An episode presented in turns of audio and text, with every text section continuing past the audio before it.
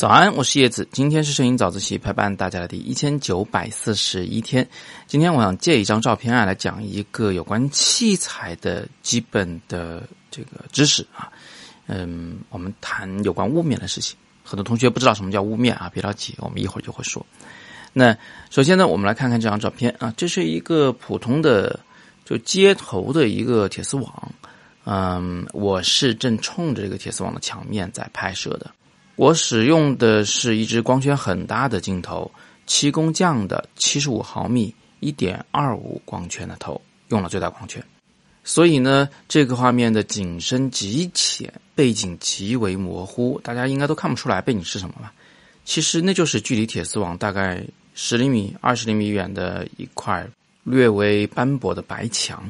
好，问题来了，我使用了一个中长焦镜头和一个如此大的光圈来拍照。那景深确实是极浅的，但为什么背景中那个不远的白墙模糊成了一片这样的这个看不清的东西？但这个铁丝网从左到右完全是清楚的呢？有同学可能还没有想到这个问题的关键在哪里，我提醒一下：我距离中间这个杆儿的距离啊，和距离最左边、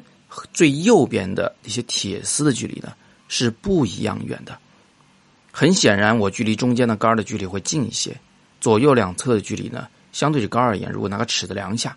啊，它属于那种直角三角形的腰嘛，那肯定会距离我远一点才对。这么浅的景深，按理说就稍微远一点儿，它们就应该模糊了。但为什么现在这么清楚呢？那其实啊，我们要画个光路图的话，就会明白这个道理。因为我们的手机和相机的感光元件 CMOS。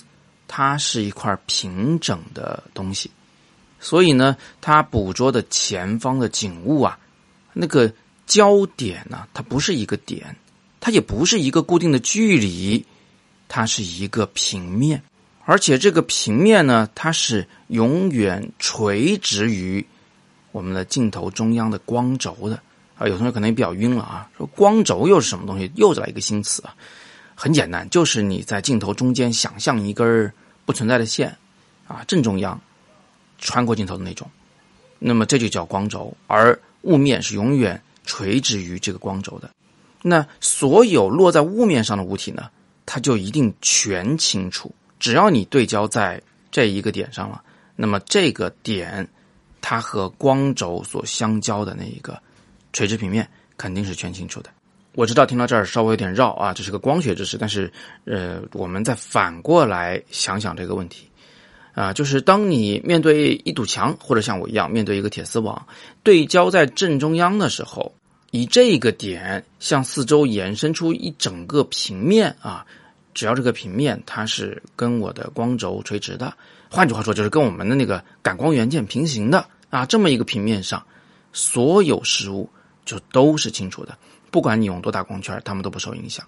让我再强调一次，这个叫雾面，雾面不是个曲面，它是一个平面。所以下次如果你像我一样再来拍一堵墙，或者是拍一个铁丝网的时候，只要你垂直于它拍摄，不管你打多大光圈，用多长焦啊，走多近，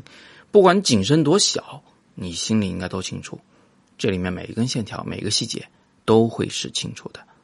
它并不存在什么左右两侧离我的镜头稍微远那么几厘米就应该模糊的这种现象。知道这一点呢，对我们未来的拍摄啊可能会有所帮助。比如说在拍合影的时候，你会让这五个小伙伴每个人都跟你距离一样远的站成一个弧形呢，还是会让他们站成一个平面？哪种站法更安全，更不容易出现某个人的脸变模糊的情况呢？